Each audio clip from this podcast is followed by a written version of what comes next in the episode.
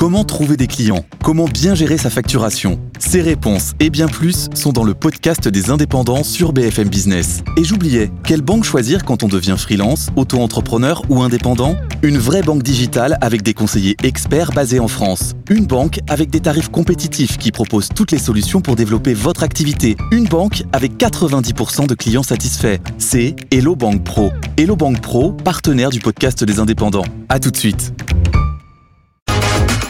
BFM Business présente toute l'actu éco et business à la mi-journée. 90 minutes business. Thomas Asportas. Midi pile sur BFM Business. Bonjour à toutes et à tous. Soyez les bienvenus dans 90 minutes business, votre rendez-vous d'actu éco de la mi-journée sur BFM Business. On est en direct jusqu'à 13h30 avec comme tous les jours à mes côtés Jean-Marc Daniel. Bonjour Jean-Marc. Bonjour. Merci, merci d'être là aujourd'hui et comme tous les jours dans l'actualité de ce jeudi 2 novembre. Évidemment, évidemment, on a les banques centrales, la Fed hier soir qui s'est exprimée et qui sans surprise n'a pas touché assez tôt à 13h juste après l'émission. C'est la Banque d'Angleterre qui rendra son verdict. Elle aussi normalement devrait appuyer sur pause et le tout après la BCE qui elle aussi a appuyé sur pause la semaine dernière. On va faire le point sur cette séquence d'annonces des banques centrales dans un instant avec Jean-Marc bien sûr et avec notre invité à midi 10. Il s'agit de Benoît Gérard, stratégiste auto chez Natixis. L'actualité ce sont aussi les droits du foot français, mais cette fois-ci à l'étranger, parce qu'aujourd'hui c'est la deadline de l'appel d'offres lancé par la Ligue de foot professionnel. La Ligue qui en attend beaucoup historiquement, la Ligue ne s'est jamais vraiment intéressée à ses droits. Cette fois-ci, elle veut ramasser beaucoup d'argent grâce au foot à l'étranger. Est-ce qu'elle va y arriver? Est-ce que le foot français est vendeur à l'international? Ce sera notre débat à midi 40 avec toute une équipe autour de la table. Toujours Jean-Marc, bien sûr, Pierre Kupferman, Justine Vassogne, Annalisa Capellini et l'économiste du sport, Pierre Rondeau. Et puis à 13h, la deuxième partie de l'émission, la libre antenne de l'économie. BFM Business avec vous. Vous nous écrivez par mail sur l'adresse avec vous bfmbusiness.fr. Sur les réseaux sociaux, vous nous posez toutes vos questions. On y répond en direct à partir de 13h. Le thème du jour, comment garder ses clients? Vaste sujet et évidemment d'une importance cruciale. On vous répond à partir de 13h. Voilà le programme jusqu'à 13h30. On est en direct pendant 90 minutes. C'est parti, on commence avec le journal. Votre rendez-vous avec Mailboxes, etc. Emballage, expédition et logistique pour entreprises et particuliers. Nos solutions sur mbefrance.fr. 90 minutes business, le journal. Et on commence avec un rebondissement, un, un de plus, j'ai envie de dire, dans le dossier Atos. Bonjour Mathieu Pechberti. Bonjour Thomas. On a appris il y a quelques heures que la société OnePoint de David Layani est entrée au capital du groupe en difficulté avec 9,9% des actions de l'entreprise. Euh, pourquoi faire, Mathieu Et qu'est-ce qui va se passer maintenant chez Atos? Écoutez, oui, David Layani est bien connu hein, dans ce dossier Atos puisqu'il avait euh, débarqué, on va dire, euh, à l'époque, il était plutôt inconnu. Il y a un an, il avait proposé de racheter Atos pour un peu plus de 4 milliards d'euros. Il avait été conduit et donc il revient par la fenêtre puisqu'il prend un peu moins de 10% du capital euh, d'Atos. On entend dire qu'il pourrait même continuer un petit peu euh, ses achats. Et la question, c'est de savoir ce qu'il va faire. Il vient de déclarer il y a quelques minutes euh, à l'AFP qu'il souhaitait revoir l'accord global qu'Atos, en tout cas le protocole d'accord que mm. A signé avec Daniel Kretinsky, dont je rappelle le contenu. L'idée, c'est qu'Atos vende ses activités historiques de services informatiques, de gestion de parc informatique un petit peu à l'ancienne, on va dire, à Daniel Kretinsky et dans le même temps, et c'est ça qui posait problème, que Daniel Kretinsky entre au capital de l'autre branche d'Atos qui, elle, contient des activités, on va dire, en croissance, euh, des activités numériques et surtout des activités sensibles comme euh, euh, la cybersécurité, notamment pour la direction générale de l'armement, des supercalculateurs de l'OTAN, et ce sont des activités sensibles pour le gouvernement français. Là, il demande à ce que Daniel Kretinsky ne soit plus dans ces activités, ne soit plus actionnaire de ces activités. Euh, il voulait prendre 10%, c'est ça hein Un peu moins, 7%. Et d'ailleurs, l'homme d'affaires tchèque n'en a jamais réellement voulu. Il l'avait fait à la demande d'Atos, donc ah ça ne posera pas de problème. Et il demande aussi à revoir les conditions financières de l'opération avec Daniel Kretinsky puisque, euh, pour ne pas rentrer dans les détails, mais elle nécessitait une augmentation de capital. Mhm. Et là, on, comprend entre les lignes qu'effectivement, là aussi, David Layani demande à ce que cette augmentation de capital soit révisée. Il dit même que penser que le conseil d'administration ne devrait pas y être opposé. Bon, alors on sent qu'il a déjà mis les deux pieds dans la société, euh, comme à son habitude. Euh, il est peut-être là aussi. Il est offensif. conseil d'ailleurs. Il est offensif. Athos, en tout cas, comme effectivement, accueille très favorablement l'arrivée de David Layani, qui connaît ses activités. Bref, on sent qu'il a préparé cette opération de longue date. Il est sur le dossier depuis très longtemps, et inévitablement, son arrivée chez Athos va faire bouger les lignes. Bouger les lignes. Bon, on continue euh, de suivre ça évidemment de très près, grâce à vous, Mathieu Pechberti. Merci beaucoup. Euh, L'actualité, c'est aussi bien sûr le déplacement d'Emmanuel Macron en Asie centrale. Hier, vous le savez, le président était au Kazakhstan. Euh, deuxième journée de ce déplacement en Asie centrale, cette fois-ci en Ouzbékistan, avec la même volonté de la part euh, du président, sécuriser, diversifier les approvisionnements en énergie et en terres rares. On retrouve sur place pour BFM TV, BFM Business, Léopold Audebert. Ah oui, très clairement, politiquement, Emmanuel Macron a voulu euh, marquer le coup en venant ici en Ouzbékistan, ce petit pays de 35 millions d'habitants euh, quand même en Asie centrale, euh, malgré son emploi du temps évidemment qu'on s'est chargé sur la scène internationale. L'idée, elle est très simple, économiquement, venir ici avec une délégation d'entreprise, au moins 50, et tenter de nouer des partenariats stratégiques dans différents domaines. On peut en citer trois, notamment les énergies, les minerais rares, et puis aussi il y a la question de l'eau. C'est vrai que cette région d'Asie centrale elle intéresse de plus en plus la France, mais aussi l'Europe en général, parce que euh, ce pays, l'Ouzbékistan ou encore le Kazakhstan, où était le président de la République hier, euh, cherche à s'émanciper, notamment de ces deux géants régionaux que sont la Russie et la Chine. C'est donc par ces partenariats qu'il tente de s'en sortir et d'avancer. Et la France, elle, de nouer ses partenariats. Léopold Dodbert en Ouzbékistan. Puisqu'on parle d'énergie, un rapport vient de tomber et sème le trouble sur le GNL, le gaz naturel liquéfié qui, vous le savez, a terriblement la cote depuis le début euh, de la guerre en Ukraine. Sauf que l'IE EFA, l'Institut spécialisé dans l'énergie et l'analyse financière, nous dit dans son dernier rapport que l'Europe pourrait avoir finalement trop investi déjà dans de nouveaux terminaux en GNL et se retrouver avec des capacités d'importation surdimensionnées. Jean-Baptiste Huette. L'Europe a-t-elle eu les yeux plus gros que le ventre? Pour certains experts, la réponse est oui. Depuis l'invasion de l'Ukraine par la Russie, l'Europe a ajouté six terminaux GNL, plus une extension au Havre avec une unité flottante opérée par Total Energy. La capacité d'importation de gaz naturel liquéfié en Europe devrait ainsi atteindre 406 milliards de mètres cubes en 2030. Seulement, d'après les analyses du think tank, la demande de gaz naturel liquéfié ne devrait pas excéder les 150 milliards de mètres cubes, soit 256 milliards de capacités inutilisées. De quoi remettre en question l'idée que l'Europe a besoin de davantage d'infrastructures pour atteindre ses objectifs de sécurité énergétique, explique-t-on. Des terminaux gaziers qui, entre janvier et septembre, n'ont tourné en moyenne qu'à 58%. L'Union européenne seule a dépensé 41 milliards d'euros pour les importations de GNL entre le mois de janvier et le mois de juillet. Jean-Baptiste, tu as une réaction, Jean-Marc? Oui, c'est quand même l'exemple d'une forme de gâchis. Euh, dans cette affaire, il y a la réaction euh, émotive. Hein. c'est dans l'émotion, on va manquer de gaz. Euh, au moment de la, déclenchement de la guerre en Ukraine, au moment des problèmes qu'il y avait notamment en France avec les centrales nucléaires. Et donc, c'est des décisions qui ont été prises par des pouvoirs public. Je pense que jamais une institution privée ne se serait allée à des sels excès. C'est-à-dire que les 40 milliards qui ont été dépensés entre autres par l'Union européenne, c'est nous qui les avons dépensés. Mmh. C'est nous contribuables qui les avons dépensés. Et donc, euh, le plus vite on privatisera le fonctionnement du marché énergétique, où on reviendra à l'esprit euh, la concurrence, le prix de l'électricité déterminé par la concurrence, les opérateurs électriques, les opérateurs gaziers sont libres parce qu'ils sont privés, le mieux ça vaudra.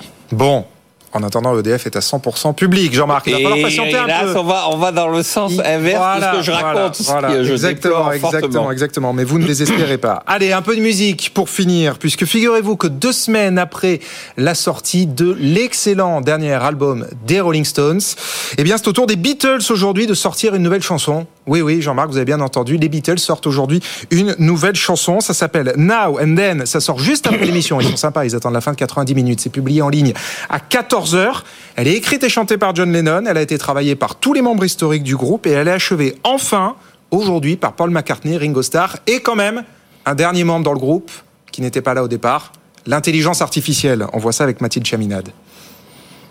53 ans après la dissolution du groupe, les Beatles sortent une chanson inédite. Now and Then a été réalisée grâce à l'intelligence artificielle qui a permis d'isoler et de reconstituer de John Lennon à partir d'un enregistrement datant des années 70.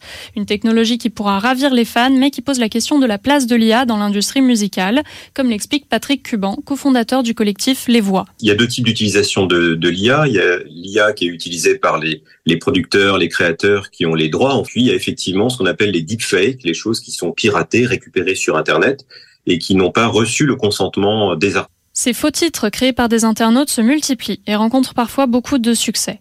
La chanteuse Angèle, face à l'engouement provoqué par un titre généré par IA avec sa voix, avait même décidé de l'interpréter à l'occasion de la fête de l'humain. Un sujet qui, selon Patrick Cuban, devrait être mieux encadré. On a fait des propositions pour, par exemple, sanctuariser un peu la voix, de dire que la voix c'est un élément en fait de données biométriques absolument euh, très important, puisque la voix et d'ailleurs la voix et l'image aussi, la, voix et, et, le visage. Donc il faut protéger toutes ces données biométriques. Cette question pourra être débattue dans le cadre de l'IA Act en cours d'élaboration actuellement à Bruxelles. Mathilde Chaminade, midi 10 sur BFM Business, on va sur les marchés.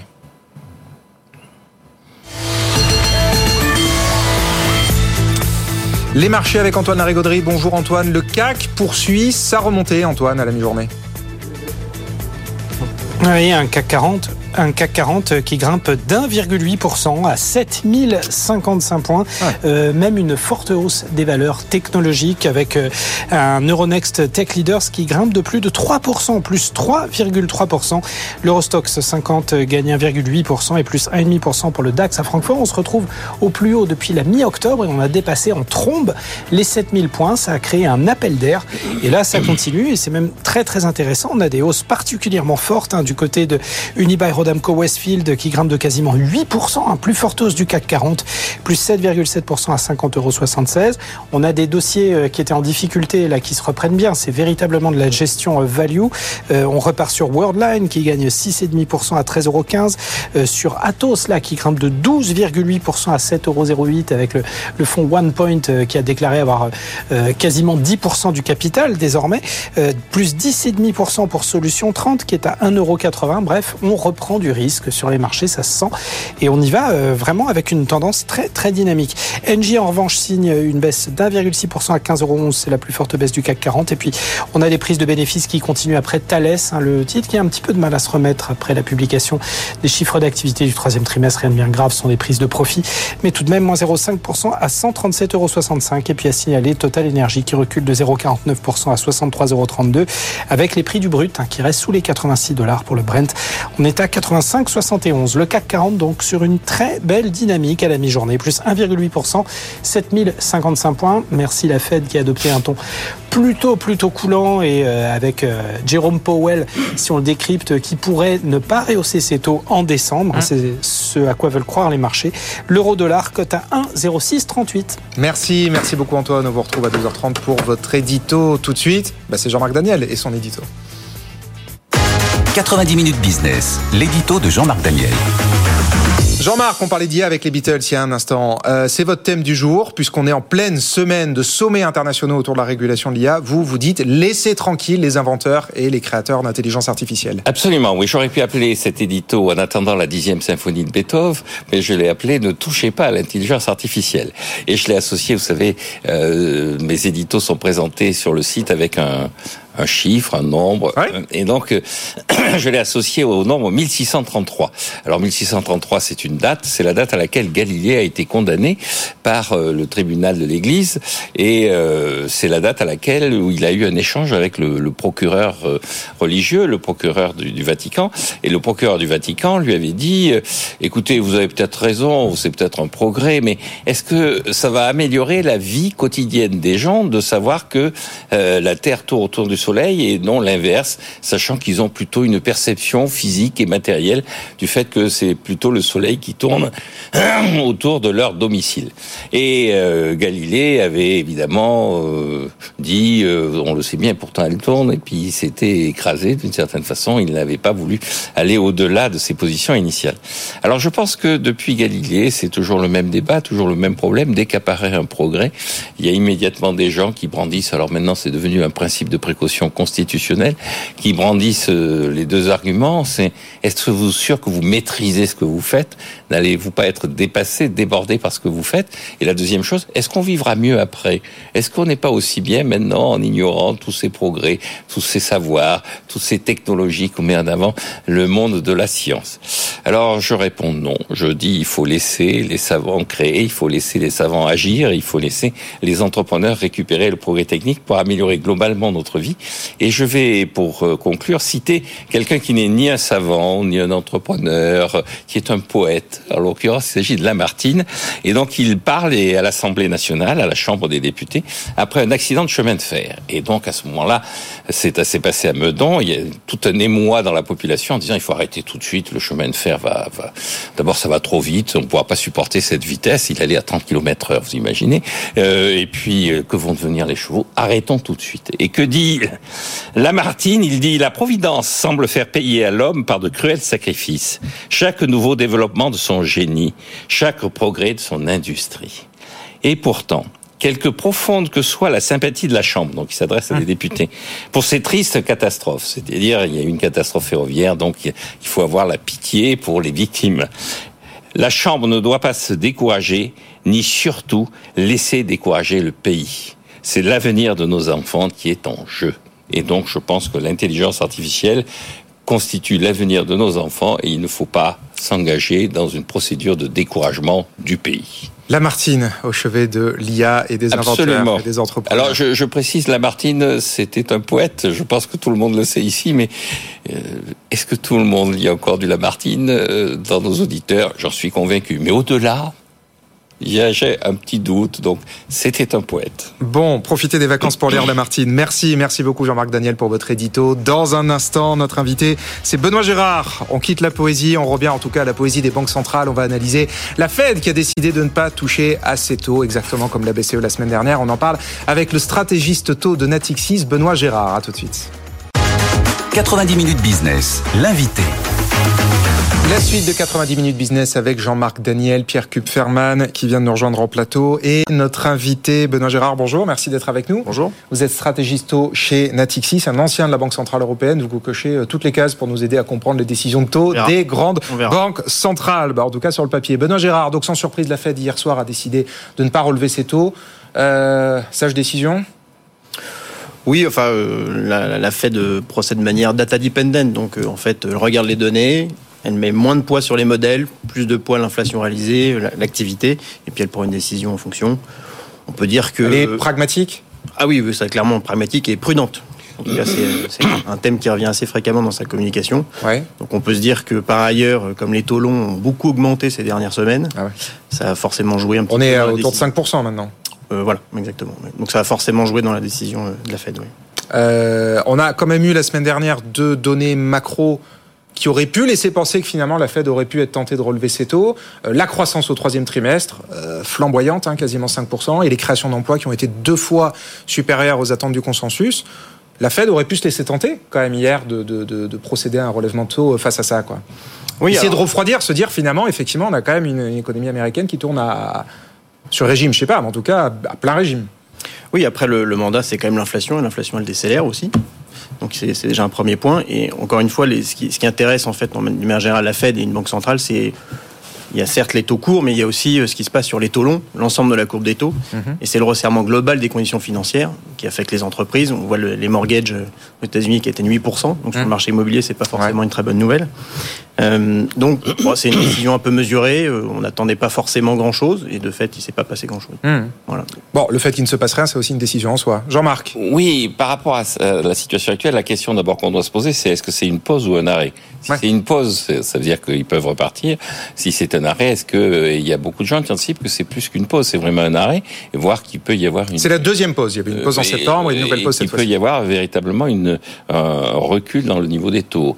Alors, ensuite, sur l'analyse, la, moi, ce qui me frappe, c'est justement une communication qui est assez confuse quand on prend le discours qu'avait tenu euh, Powell il y a un an à, Stockholm, quand on quand on voit leur réaction justement à la hausse des taux à long terme, où il y a une partie, notamment euh, des gens des réserves fédérales locales, qui disent que ça c'est c'est lié lié à, à l'évolution du marché de la dette et le fait que les Japonais et les Chinois sont en train de vendre beaucoup de dettes publiques et donc euh, les taux montent sur le marché mais ne montent pas à l'émission. Et donc il y a une espèce de, de, de décalage entre le, le, marché au quotidien et puis le moment où le, le Trésor public se porte devant les, les, les, les prêteurs. Et, et, donc il y a une espèce de, de, contradiction dans les discours que tiennent les responsables de la Fed. Alors c'est normal qu'il y ait des débats, mais hum. euh, normalement ils sont indépendants parce qu'ils devraient avoir une forme d'automaticité dans leur euh, dans leur politique. Ouais. Or là, et c'est pas nouveau, mais et les, toutes les banques centrales sont un peu là. Ce qui est un peu inquiétant dans tout ça, c'est que par rapport à la légitimité historique qui consiste à dire on est indépendant parce qu'on est compétent, euh, on trouve des gens qui sont en train de nous expliquer qu'ils sont pas tellement sûrs de leur fait.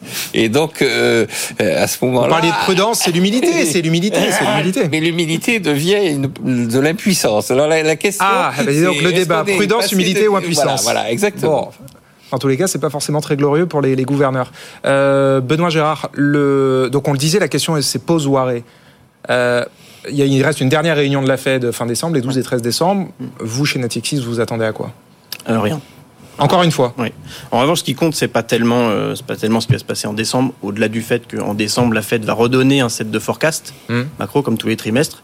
Donc là, il y aura peut-être éventuellement quelques informations intéressantes, notamment le, le dot plot, c'est-à-dire euh, cette, euh, cette estimation de chacun des membres du, FOMC, de la Fed. Sur l'évolution possible. D'accord. Chacun donne sa trajectoire. Voilà, ce qui intéresse, enfin nous, ce qui Ouais. nous interpelle, c'est euh, le fait que le taux neutre, c'est-à-dire ce, ce taux un petit peu théorique qu'on qu'on n'observe pas, qu'on estime, et, et c'est un peu le benchmark euh, au-delà, euh, à l'aune duquel on va évaluer si la politique monétaire est restrictive ou non. Ouais. Ça reste collé à 2,50. Voilà. Alors qu'on peut se dire que compte tenu de la résilience de l'économie américaine, Hum. qui a quand même pris 525 points de base de, de hausse de taux Ouais. en, en 18 mois, Hum. bah, finalement on a toujours une économie qui est assez. euh, Je sais pas si elle est flamboyante, mais en tout cas elle n'est pas, elle est pas Ah bah, c'est quand même pas mal. Ou alors, euh, bon, j'avais peut-être en tête les chiffres de la croissance en Europe. Donc, il y a probablement quelque chose à- ce mot. Il y a probablement quelque chose qui, va qui pourrait se passer euh, de, de ce point de vue-là, mais nous, chez Natixis, on n'attend rien. On a plutôt, en réalité, un, un scénario plutôt assez orthogonal avec celui du marché, avec une, une- un ralentissement assez marqué dans les trimestres à venir. Des baisses de taux assez rapides à partir de l'an prochain? Oui. Ouais. Vous t'appelez là-dessus. Dès, dès début de l'année prochaine? Bah, fin du premier la trimestre. Fin du premier trimestre? Début du deuxième. Et alors en Europe, justement, euh, même décision prise par Christine Lagarde la semaine dernière, idem, on appuie sur pause, euh, après un resserrement monétaire inédit. Hein, le- Là-dessus, comment est-ce que vous voyez les choses là aussi? Ah, la BCE a l'air un peu plus euh, à l'aise avec le- l'endroit où elle a situé les taux et son cadrage macro. Donc ça, c'est ce qu'on avait vu en, en septembre. Donc de ce point de vue-là, la décision aussi était, était assez attendue, la pause assez attendue. Euh, bon, L'économie euh, dans la zone euro est quand même en, en moins bonne, euh, Ah bah oui, oui. en moins bon état. Ouais, le consensus, c'est 0,6% la, semaine- le- le- la semaine prochaine. Non, l'année prochaine. Voilà. Pour autant, je pense que la Banque centrale va rester assez, assez restrictive pendant assez longtemps. En tout cas, c'est le forecast Natixis. Ah oui. Je pense que la première base de taux viendra en réalité plus tard que la Fed, à partir de septembre. Donc on resterait découplé, fait des BCE. Je, juste une remarque sur la- sur l'économie américaine. L'économie américaine des États-Unis est vécue comme étant en mauvaise santé parce qu'elle a un déficit euh, colossal, un déficit extérieur colossal. Hum. Et donc il y a beaucoup, il commence à y avoir là aussi, non seulement à la Fed, mais vous écoutez ce que dit Janet Yellen elle-même. Elle dit, écoutez, on, on, Ancienne présidente de la Fed. qui est l'ancienne présidente, qui est la secrétaire au Trésor, hein, Ouais, donc, aujourd'hui. qui était un personnage clé. Elle dit, euh, on, on fait pas de la croissance, on, on achète. Euh, du revenu, mais on ne fait pas de vraie croissance. Ouais. La productivité n'est pas là. le- les- Un peu comme donc- chez nous. Un peu un comme, peu en comme chez nous. Voilà. La, la- la différence, c'est que nous, on, on ne se fait pas d'illusions en faisant du déficit budgétaire. On essaie normalement, alors en France, c'est pas le cas, mais les, les grandes économies européennes essaient effectivement de limiter leur déficit budgétaire. Aux États-Unis, vous avez un déficit budgétaire qui explose avec Ah un oui. déficit de la balance des paiements courants. Ouais. On regarde, il a dépassé 1000 milliards de dollars. Je ne sais pas si vous imaginez ce que ça signifie. Et donc, je crois qu'il y a quand même là aussi pour la Fed une question, c'est de savoir jusqu'où on va accepter de financer indirectement le Trésor. À quel moment on va effectivement euh, dire, écoutez, euh, donc c'est la réduction du bilan. C'est-à-dire à Hum. quel moment est-ce qu'on va dire, vous ne pouvez pas artificiellement prétendre qu'il y a de la croissance alors que vous vous contentez de distribuer du revenu par le déficit budgétaire? Ce sera le mot, de la, mot de la fin pour vous, Benoît Gérard?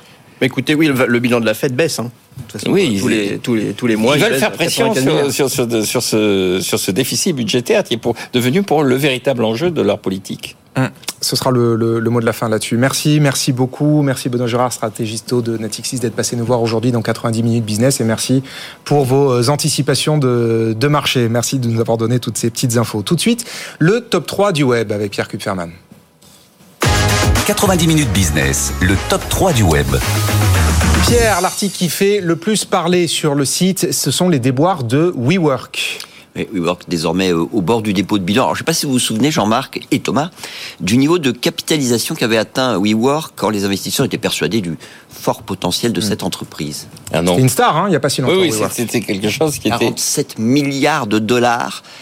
Hier, WeWork ne valait plus en bourse que 64 millions de dollars. Mhm. Bon, c'est pas vraiment surprenant, euh, euh, puisque si on en croit le Wall Street Journal, WeWork envisage de déposer une demande au titre du Chapter 11 dans le New Jersey.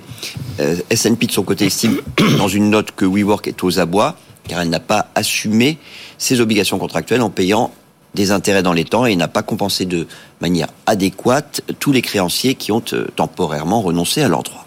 WeWork avait averti début août la SEC qu'elle craignait pour sa survie, en cause bah, les pertes financières, ses besoins en liquidité et la baisse du nombre de locataires. Les pertes se comptent en milliards de dollars au cours des six premiers mois de 2023 et le marché de la location de bureaux, de salles de réunion à la journée ou à l'heure n'est plus vraiment jugé prometteur compte tenu notamment de l'essor du télétravail. Un commentaire, Jean-Marc? Oui, deux commentaires très rapides. Je pense que euh, ces salles de, de, de travail ont encore de l'avenir parce que le, le, le- on voit que le télétravail commence déjà à être corrigé. Les gens ont envie de se retrouver et ça.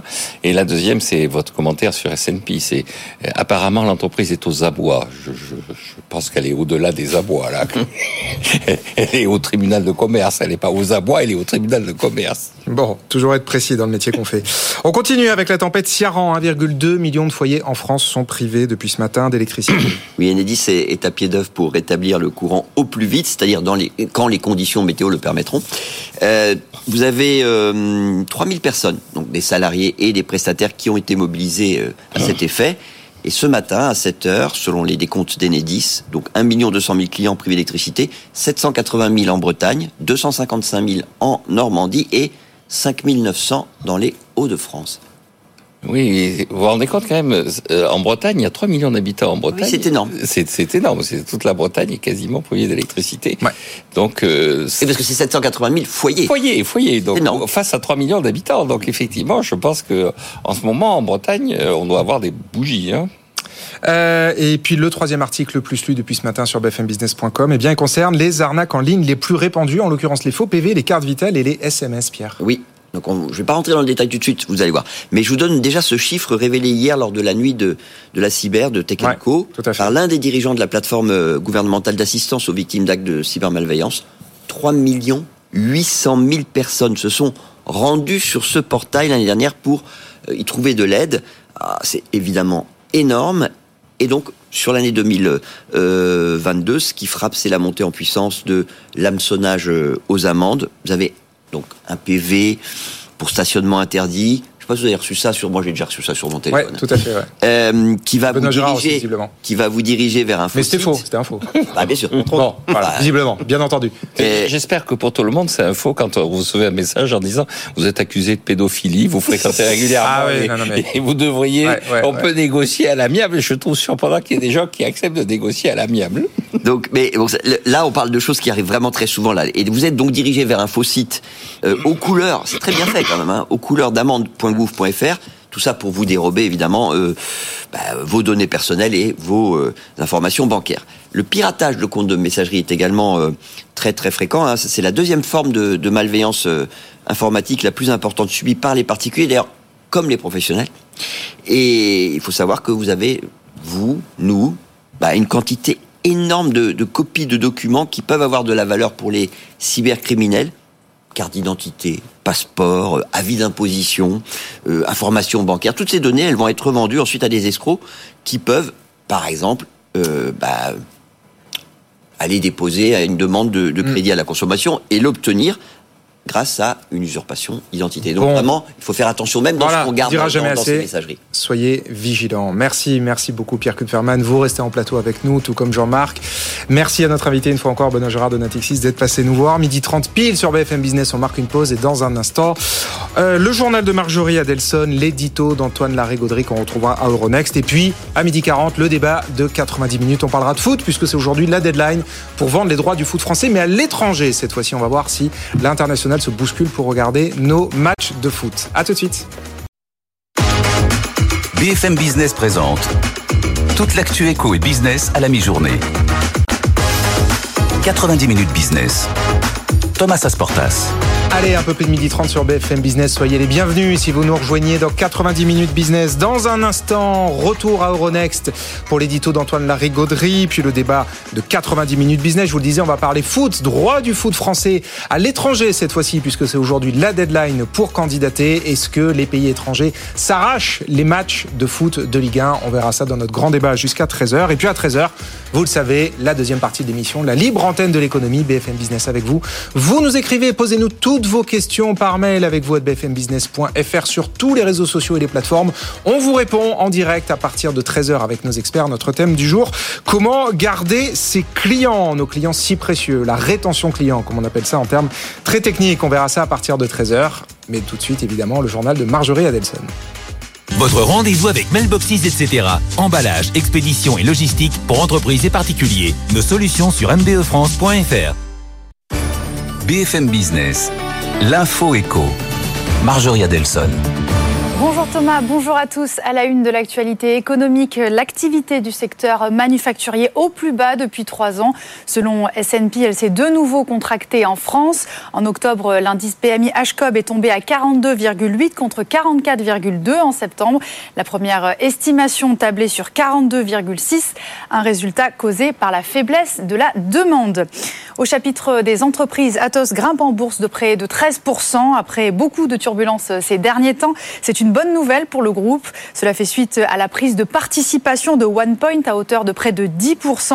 Elle intervient dans le cadre du projet de réorganisation en cours de la société et de sa nouvelle gouvernance. Dans l'actualité également, Jean-Philippe Imparato, directeur de la branche véhicules utilitaires chez Stellantis, était notre invité ce matin. Alors que le groupe a publié d'excellents résultats, il est revenu sur l'importance de ces véhicules dans la stratégie du groupe, mais aussi pour le futur. Écoutez. C'est euh, fondamental pour le futur. Non seulement maintenant, et ça c'est la découverte de pas mal de, de, de gens, d'observateurs, mais aussi compte tenu de l'évolution du business qui, qui, qui va vers euh, la livraison à domicile, euh, qui va vers euh, de plus en plus de proximité vis-à-vis des professionnels qui doivent passer au zéro émission dans les centres-villes. Vous voyez les gens qui arrivent à Paris ce matin euh, vont devoir passer au zéro émission. Donc ça devient absolument stratégique et ça devient mondial. Alstom décroche un contrat d'un milliard d'euros en Grande-Bretagne. Le constructeur ferroviaire assurera pendant huit ans la maintenance des trains de la compagnie britannique Cross Country. Il s'agit d'une extension d'un contrat déjà existant. La compagnie exploite un réseau allant du nord de l'Écosse au sud-ouest de l'Angleterre. Emmanuel Macron poursuit sa visite en Asie centrale. Le chef de l'État était au Kazakhstan hier où plusieurs contrats ont été signés, notamment dans l'industrie avec Alstom. Le président est maintenant en Ouzbékistan, toujours accompagné d'une délégation économique dont le PDG Dorano. Ce dernier, déjà présent au Kazakhstan, envisage de développer son activité d'extraction d'uranium en Ouzbékistan. Depuis 2016, le pays mise sur l'ouverture économique et la diversification de ses partenaires. L'objectif, asseoir son indépendance face à la puissance russe. La lutte contre le changement climatique patine, c'est ce que déclare le secrétaire général de l'ONU, Antonio Guterres, en cause le financement de l'adaptation des pays en développement au changement climatique qui est en baisse. En 2021, il recule de 15% sur un an. Le déficit de financement est désormais compris entre 194 et 366 milliards de dollars par an, et ce, malgré l'accélération du réchauffement climatique. On termine avec un mot de la tempête. Sa violence a provoqué de nombreux dégâts, un mort et quatre blessés. Ce matin, 1,2 million de personnes étaient sans électricité. Enedis assure être prêt à intervenir dès que les conditions le permettront. Voilà pour les dernières informations économiques. Tout de suite, on va jeter un œil au marché qui n'est pas encore là. Voilà. Le CAC est dans le vert à plus 1,89% et 7063 points, Thomas. Oui, belle remontée du CAC aujourd'hui dans le sillage des derniers jours. Merci beaucoup, Marjorie. Justement, on retourne sur les marchés et retrouve Antoine pour son édito. 90 minutes business, l'édito d'Antoine.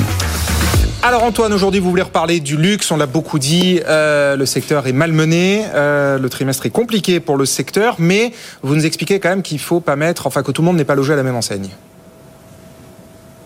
Oui, on va sans doute vers une fragmentation de ce secteur. Euh, alors, de toute manière, hein, de manière générale, et pour paraphraser un certain Jean-Marc Daniel, hein, quand on s'inquiète de la conjoncture mondiale, Corso Magenta. Comment ça se passe hein, sur les dépenses discrétionnaires, superfétatoires? Et on constate quand même que de ce côté-là, il n'y a, pas trop de soucis. Mais effectivement, si on fait la somme des publications euh, qui ont eu lieu du côté de Paris, on a vu que effectivement, bah, du côté d'Hermès, du côté euh, d'LVMH, euh, on avait plus ces énormes taux de croissance à deux chiffres. Mais globalement, ça se tenait bien. L'Oréal, la croissance reste quand même bien. Donc, on avait un bilan plutôt satisfaisant. Maintenant, et ce qui est intéressant et ce qui nous ramène à Corso Magenta, par qui sont signées les plus fortes performances du secteur du luxe sur le troisième trimestre? Eh ben, C'est par le luxe italien. Tod's, plus 20% de croissance. Montclair, même chose. Et du côté de Prada, ben, même chose. Hein, on est entre 15 et 20% sur le troisième trimestre. Donc le Corso Magenta, il est en train de prendre l'ascendant sur l'avenue Montaigne. La véritable difficulté, la véritable grosse difficulté euh, dans le secteur, ben, elle se situe plutôt sur la cinquième avenue. Parce que si on regarde ce qui s'est passé hier soir quand même, Estée Lauder qui a, euh, oui, fait état de prévisions euh, très très compliqué après un trimestre difficile. Euh, là, le titre s'est effondré de quasiment 18%. Euh, quand LVMH fait état d'un ralentissement de sa croissance, le titre perd, allez, 6%, et on était sur des valorisations fantastiques. Là, Estée Lauder qui perd 18% d'un coup. Et puis, tiens, de manière un peu plus anecdotique, dans le domaine de l'élégance nord-américaine, Canada Goose, les fameux inventeurs euh, de la doudoune à 1500 dollars, ben, eux aussi, ils ont connu une séance extrêmement difficile. Hier, le titre a perdu quasiment 9% après euh, de très mauvaises prévisions, alors que du côté de Montclair, hein, chez les Italiens, ça se passe plutôt bien. Oui, c'est peut-être du côté de la 5e avenue qui a un problème, euh, alors que ça se passe plutôt bien, euh, avenue Montaigne et Corso Magenta encore et toujours. On l'a compris, la leçon de luxe de nos amis italiens. Jean-Marc, une réaction? Oui, oui Corso Magenta, Antoine l'a dit, c'est une de mes, une de mes obsessions, c'est l'avenir. Tout le monde considère effectivement, on en reparlait encore une fois, les États-Unis vont bien, l'Europe va mal, mais Corso Magenta, ça n'existe pas. Même la 5e avenue n'y arrive pas. Je, c'est un lieu magique. Mythique. Merci, merci beaucoup Antoine pour votre euh, édito. On marque une pause et dans un instant, bah, c'est le débat de 90 minutes business. On va rester un petit peu en Italie. On va parler des droits du foot à l'étranger. Est-ce que les Italiens euh, s'arrachent nos affiches de Ligue 1 On va voir ça puisqu'aujourd'hui c'est la deadline euh, pour vendre les droits du foot français à l'étranger. Évidemment pas qu'en Italie, mais comme on aura une franco-italienne, on aura cette chance-là en plateau. En la personne d'Annalisa Capellini, mais pas que vous Jean-Marc Daniel, Pierre Kupferman, Pierre Rondeau, l'économiste du sport, et Justine Bassogne. Toute une équipe sera là en plateau pour euh, décrypter et analyser le sujet. À tout de suite. 90 minutes business, le débat. Allez, midi 40 sur BFM Business, le débat de 90 minutes business. On va parler de foot aujourd'hui avec cette deadline pour l'appel d'offres des droits du foot français à l'étranger. Vous savez qu'il y a euh, un appel d'offres, enfin l'appel d'offres est terminé, mais la Ligue est en train d'essayer de vendre les droits en France, mais elle aussi essaie évidemment de les vendre à l'étranger et cette fois-ci de les valoriser beaucoup mieux qu'elle ne l'avait fait jusqu'à présent. Mais est-ce qu'elle va y arriver? Est-ce que euh, les pays qui nous entourent en Europe, aux États-Unis et en Asie vont se battre, s'arrachent les matchs de foot de Ligue 1 Et eh ben on a toute une équipe pour essayer de répondre à cette question autour de la table jusqu'à 13h. Bonjour Pierre Rondeau. Bonjour. Merci d'être là, on ne vous présente plus, vous êtes l'un des collègue, l'un des acolytes fidèles d'Estelle Midi d'habitude euh, dans, euh, enfin d'Estelle Denis dans Estelle Midi. Donc euh, c'est sympa d'avoir traversé le l'allée des studios de BFM pour venir nous voir aujourd'hui. À vos côtés toujours Pierre Kupferman, Jean-Marc Daniel, Justine Vasson de la rédaction. Bonjour Justine. Bonjour Thomas. Et Annalisa Capellini. Bonjour Annalisa. Je commence avec vous, notre franco-italienne. La Ligue, donc je l'ai expliqué, espère récupérer cette fois-ci beaucoup plus d'argent qu'elle ne l'a fait jusqu'à présent. Elle dit regardez à l'étranger, on arrive beaucoup mieux à vendre les matchs de foot nationaux. Est-ce que c'est la réalité, Annalisa? Oui et non. Hein. Pour l'instant, euh, la France est à la traîne en Europe et de loin. Parce que quand on regarde les Big Five, donc les cinq majeurs championnats européens, eh bien, on s'aperçoit, qu'ils arrivent à se vendre à l'étranger beaucoup mieux que la LFP. On va regarder euh, bien sûr la Première Ligue, donc le, le championnat anglais qui est évidemment le plus euh, puissant d'Europe financièrement.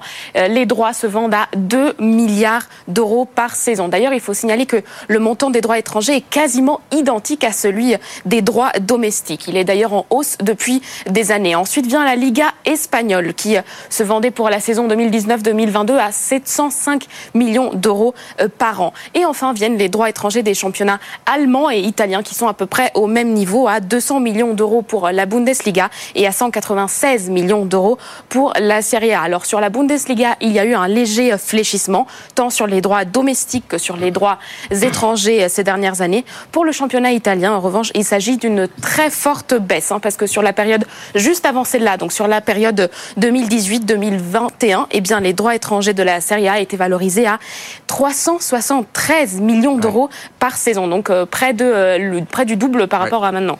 Bon, et nous, euh, bon dernier avec 80 millions. Merci beaucoup, euh, Lisa, pour ce panorama. Pierre, on doit un commentaire. Pourquoi est-ce qu'on vend si peu, si mal nos droits? Est-ce que c'est parce qu'en fait, ça n'intéresse pas la Ligue? Enfin, l'intéressait pas jusqu'à présent. D'autant plus que là, et c'était précisé à 80 millions d'euros, si on est euh, rigoureux, c'est 73 millions d'euros de part fixe et 7 millions d'euros de part variable, qui est lié au à, la, marge bénéficiaire générée par Beansport. Pour bien comprendre comment... C'est Beansport qui a les droits jusqu'à Pour bien hein. comprendre comment fonctionne la vente des droits internationaux jusqu'ici, jusqu'en tout cas, jusqu'à cet après-midi, hum. jusqu'en 2024, pour la période 2016-2024, la Ligue avait rétrocédé les droits internationaux à l'entité Beansport Monde, et c'est Beansport, le groupe Beansport, qui soit diffusait les rencontres françaises sur ses antennes, soit les revendait en sous-licence. Le total pour 73 millions d'euros. En fait, ils ont acquis les droits et c'est eux après Exactement. qui commercialisaient. Soit les vendaient, soit les diffusaient sur leurs antennes, Beansport au Qatar, mmh. Beansport aux États-Unis, ah Beansport ou une autre chaîne. Et s'il y avait des marges bénéficiaires par le sous-licencement des droits TV internationaux, Beansport reversait 50% du montant total de la marge bénéficiaire mmh. à la Ligue. Ce qui fait un total moyen estimé de 80 millions d'euros. Mmh. On est sur du 73 millions d'euros par fixe et 7 millions d'euros par variable. C'est très peu, ça nous sommes d'accord là-dessus si on fait la comparaison avec les pays étrangers.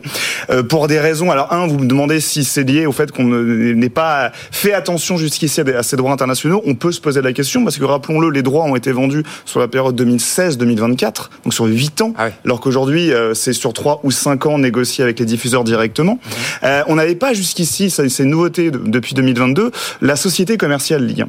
On a, on a, on a maintenant une, une, société commerciale qui peut directement, qui a les outils, les instruments juridiques et commerciaux pour directement négocier les droits TV avec les diffuseurs internationaux, avec les chaînes locales. Ça, c'est Vincent Labrune, le nouveau patron de la Ligue, qui l'a mis en place. Hein. Jusqu'ici. Comme les étrangers. Exactement, comme notamment la Première Ligue qui peut valoriser ses droits à plus d'un milliard. Et jusqu'ici, la Ligue n'ayant pas cet outil juridique et commercial ne pouvait pas directement aller en Chine, aller sur le territoire nord-américain, aller en Afrique, aller en Asie et négocier directement. Devait passer par un prestataire, en l'occurrence Beansport, et a donc dû céder ses droits à Beansport, et Beansport se chargeait de les revendre. Dorénavant, si on, va, si on veut voir le verre à moitié plein, on peut considérer qu'elle a le droit, qu'elle a le pouvoir, qu'elle a le potentiel d'aller voir pays par pays les diffuseurs et leur vendre euh, voilà, pour 2, 3, 4 millions d'euros. Elle peut s'organiser plus facilement et donc espérer ces fameux 200 millions d'euros. Et alors justement, Justine, donc on le disait, euh, la Ligue espère, c'est le chiffre donné par Vincent Labrune, 200 millions d'euros cette fois-ci, donc quasiment deux fois et demi euh, ce qu'elle gagne aujourd'hui. Très concrètement, c'est quoi le plan d'attaque de la Ligue?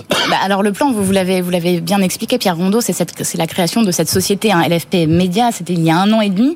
Cette société, elle a pu être créée grâce à l'arrivée d'un nouvel actionnaire hein, au sein de la LFP, le très puissant fonds d'investissement CVC Capital Partners, qui a mis au pot un milliard et demi d'euros en contrepartie.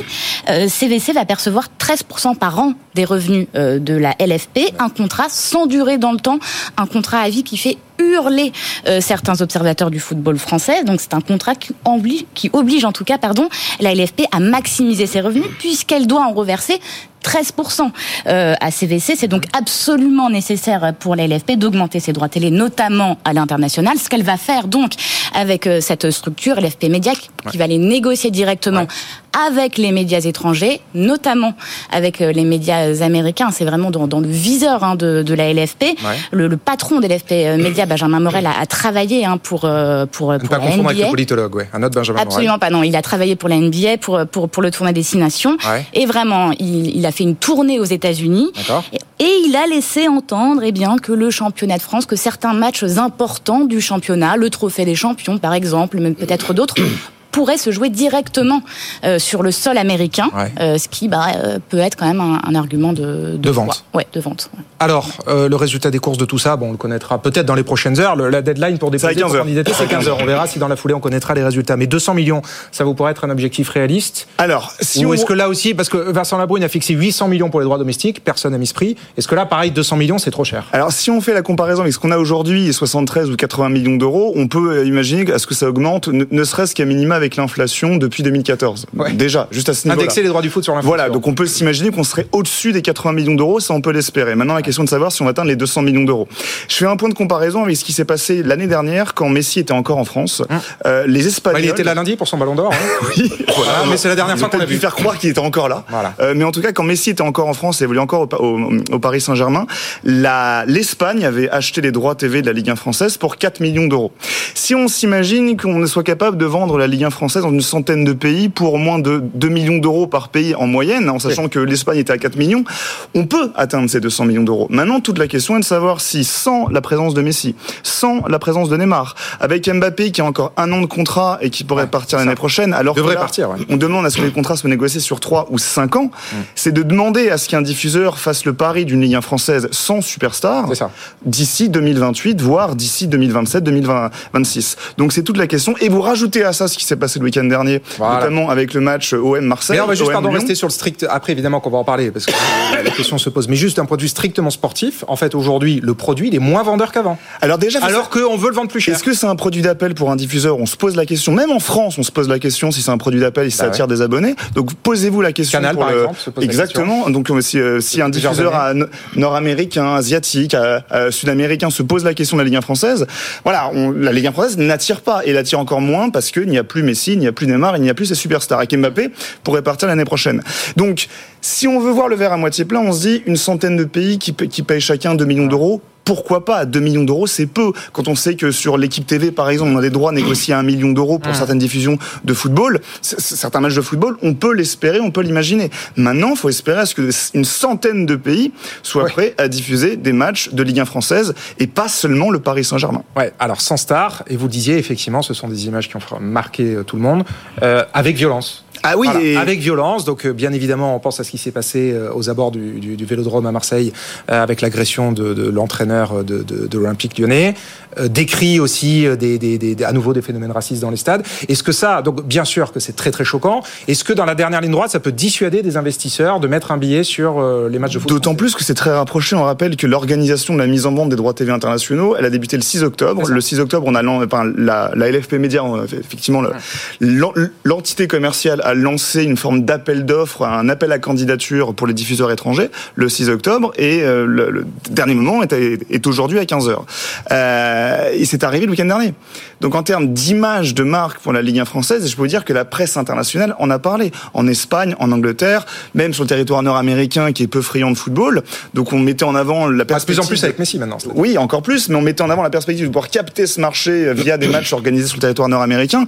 Ils en ont parlé. Ils ont mis en avant la blessure du, hum. de l'entraîneur Grosso lyonnais, euh, totalement couvert de sang. Ouais, la une pour de l'image de marque, pour l'image véhiculée par la Ligue 1 française, ouais. et vous rajoutez à ça les phénomènes de racisme, de violence dans les stades, hum. de hooliganisme, sans star encore plus, rappelons-le, ouais. forcément, euh, on se pose la question est-ce qu'on va être capable de valoriser un produit de 200 millions d'euros? Mais euh, cela étant dit, donc tout ça, bien évidemment, est scandaleux, mais ça se passe pas que chez nous. Est-ce que c'est discriminant pour la France? Oui, moi, ce que je voulais dire quand même, c'est que le, le véritable dans tout ça, c'est d'abord ce qui me frappe, c'est qu'on vend des abonnements. Donc ça, c'est intéressant sur le plan économique. On vend pas des matchs, on vend des abonnements. Et donc on a de plus en plus de mécanismes économiques autour de l'abonnement. Mais effectivement, qu'est-ce qu'on vend? Est-ce qu'on vend Messi Est-ce qu'on vend la France? Je pense que la force de l'Angleterre, c'est que l'Angleterre, tout le monde sait où est l'Angleterre, tout le monde a vu le football anglais, alors que la France, bien que la France soit championne du monde. Le football français n'est pas connu comme étant. Euh... Et la deuxième chose, vice-championne du monde. oui, vice-championne du monde. Elle a, oui, oui, elle a, elle a perdu. Championne la fois d'avant. Euh, oui, oui. Bon, on a failli être champion, c'est pour ça qu'il dit qu'on est champion. Et la, la, deuxième chose, je, je, je, ne veux pas être désagréable avec votre ville d'origine, mais au moment de la Coupe du Monde de rugby, euh, il y a eu au, au, au, au, moment du match où il y avait l'Angleterre et qui jouait à Marseille, il y a eu un certain nombre de, de, commentaires de la princesse de Galles qui était là, qui a dit, écoutez, il y avait une désorganisation dans la distribution des billets, il y avait des gens qui n'ont pas pu rentrer, il y avait un marché noir, une fausse billetterie, et elle a dit rien ne s'est passé comme prévu. Et la presse britannique a répondu pas du tout tout s'est passé comme prévu. C'était à Marseille.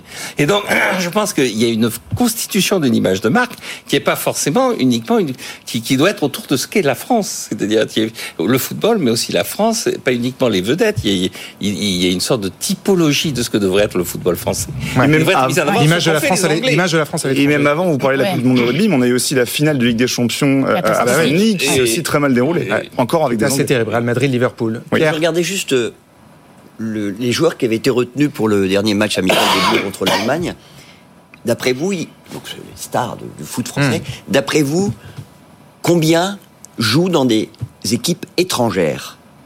Bah, La plupart. Ah, énormément. 18. Donc en fait, le football français, nos stars, elles sont pas dans les équipes françaises. C'est tout.